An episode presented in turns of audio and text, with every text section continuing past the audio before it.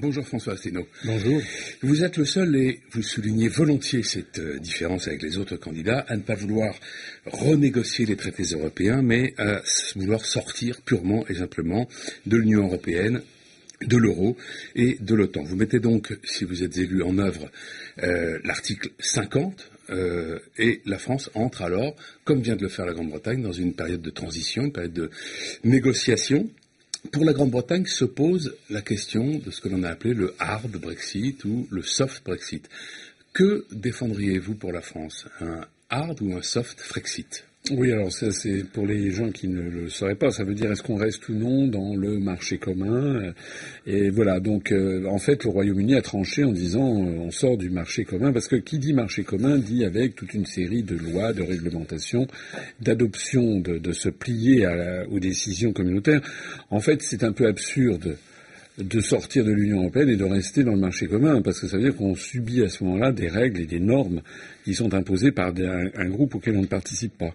Donc moi, je, je proposerais euh, la sortie, j'ai bien dit, de l'Union européenne, ça veut dire y compris du traité de Rome. C'est bien de ça qu'il s'agit.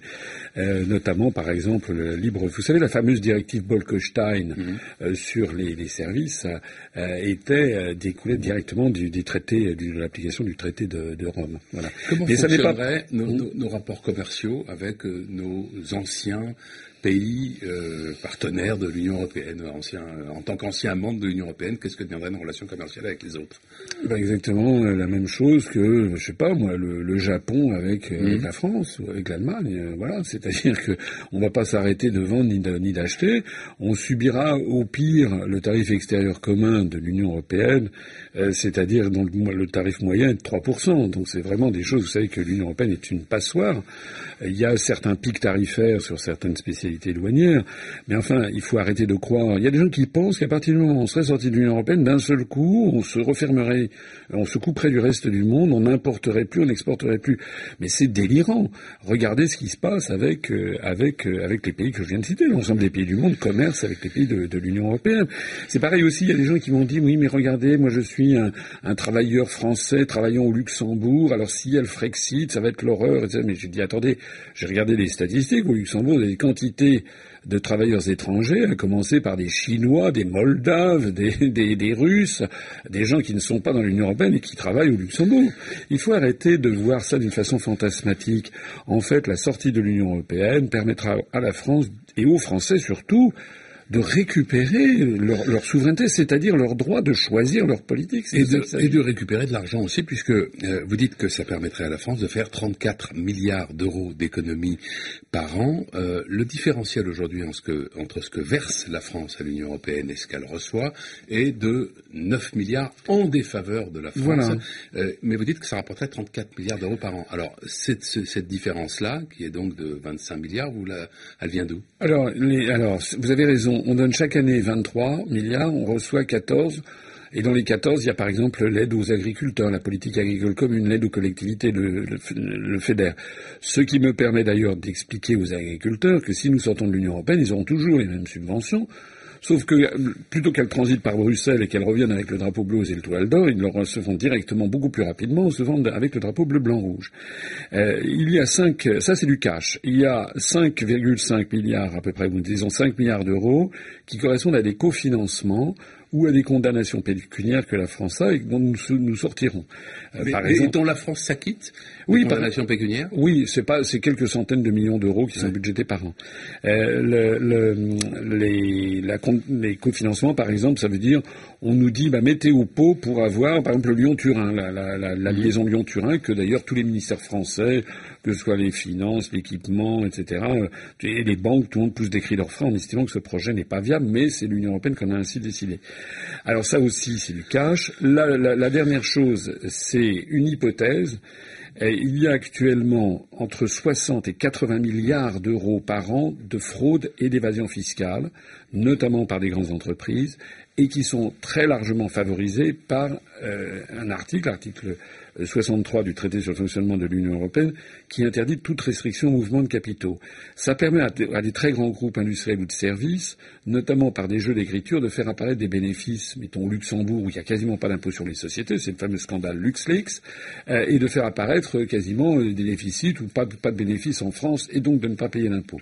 Ça s'appelle de l'optimisation fiscale. Et vous en récupérez Moi j'ai prévu d'en récupérer 20 milliards sur 80, c'est-à-dire un quart. Vous voyez, je suis assez modeste. Donc ça fait des sommes très considérables et qui sont récupérées sans que les Français en pâtissent. Ça, c'est très important à, le comprendre. Et puisqu'on a parlé d'argent et qu'on parle de la Turquie ces jours-ci, permettez-moi, par exemple, de souligner, parce que les Français ne le savent pas, la Turquie doit entrer dans l'Union européenne parce qu'en fait c'est les États-Unis qui le veulent, qui le hmm. poussent. Enfin c'est très théorique, les négociations sont assez peu avancées. Euh, oui, les négociations sont assez peu avancées, mais il y a quand même toute une série de chapitres qui ont été ouverts pour ça s'appelle la procédure de vous savez d'entrée donc de mise à niveau. Et dans le cadre de la procédure de mise à niveau de la Turquie pour qu'elle entre dans les, dans les traités européens, l'Union européenne a versé depuis dix ans plus de 6 milliards d'euros à la Turquie de fonds de mise à niveau. Et comme la France paye à peu près un sixième du budget européen, ça veut dire que les Français, sans qu'ils le sachent, depuis dix ans, ils ont versé à peu près un milliard d'euros à la Turquie, c'est-à-dire 100 millions d'euros par an. Permettez-moi de dire qu'à partir du moment où maintenant M. Erdogan est en train de dire qu'il va faire un bras d'honneur à la Turquie, on peut estimer que c'est un milliard d'euros. À l'Europe, vous voulez dire À, l'Europe. Euh, à la Turquie, c'est une autre question. c'est une autre question. Euh, la politique intérieure, comme il a dit qu'il allait faire un, c'est quand même 100 millions d'euros par an qui ont été, qui ont été jetés par la fenêtre. Et rappelez-vous ce qui se passe actuellement en Guyane. En Guyane, la Guyane, elle est à feu et à sang parce que le, gouvernement a, une des raisons, c'est que le gouvernement a promis un plan de construction de collèges depuis euh, de 500 millions d'euros sur 10 ans, parce qu'il y a une très forte démographie en Guyane, et ils n'ont pas vu le début des premiers euros. C'est-à-dire qu'on n'a pas les moyens de mettre 50 millions d'euros par an dans un département français comme la Guyane, et on a donné, sans que les Français le sachent, 100 millions d'euros par an à la Turquie pour qu'elle entre dans l'Union européenne alors que les Français n'ont même pas été consultés. Alors, euh, vous proposez, on n'aura pas le temps d'évoquer tout, mais vous, vous proposez trois grands débats nationaux euh, organisés, dites-vous, de façon loyale et euh, qui seront suivis chacun par un référendum. Il y en aura un notamment sur la dette, un sur la politique énergétique et un sur l'immigration. Sur l'immigration, quelle est la nature du débat et quelle est la question que vous posez lors du référendum? Alors, dans ces référendums, je voudrais, moi, mon, mon comment dirais-je, mon action politique depuis que j'ai créé ce mouvement, c'est je m'adresse à l'intelligence des Français. Je m'adresse pas au, cerveau reptilien. Je m'adresse à leur intelligence. Et je considère que sur l'immigration, c'est un sujet très difficile parce qu'il touche des êtres humains, que personne ne quitte son pays par plaisir. Et donc, il faut que les Français, il y ait un grand débat national qui puisse durer plusieurs mois et qui se solde par des questions diverses. Par exemple, demander aux Français est-ce que oui ou non ils veulent que la France reste dans Schengen? Vous savez que Schengen et l'Union européenne sont deux choses disjointes. Par exemple, la Suisse, l'Islande et la Norvège sont dans Schengen mais ne sont pas dans l'Union européenne, alors que le Royaume-Uni et l'Irlande sont dans l'Union européenne et ne sont pas dans Schengen. Donc on demandera ça, on demandera ce qu'il les Français veulent le maintien sur Schengen, votre religion à vous n'est pas faite? Oui, plus exactement, je considère que c'est aux Français de décider. Parce que je pense qu'il y a du pour et du contre, et ça, ça fait partie des décisions. Vous voyez d'ailleurs au passage, certains me disent parfois, me comparent à M. Mélenchon, ou plus souvent à Mme Le Pen, en disant ils veulent sortir de l'Union européenne. Non, M. Mélenchon et Mme Le Pen ne veulent pas sortir de l'Union européenne. Vous voyez d'ailleurs, on l'a vu hier soir, Mme Le Pen, comme à chaque fois, c'est à droite toute, à l'extrême droite toute, elle a, elle a tapé sur les immigrés toute la soirée d'hier à sa réunion publique. Et si vous regardez sa profession de foi, comme celle de M. Mélenchon, il n'est pas du tout question de sortir de l'Union européenne. Eh bien moi, c'est pas la même chose. Moi, je veux rendre aux Français leur indépendance, leur souveraineté, c'est-à-dire leur démocratie. C'est pour qu'ils puissent, par exemple, augmenter le SMIC, comme je le propose, à 1300 euros par mois.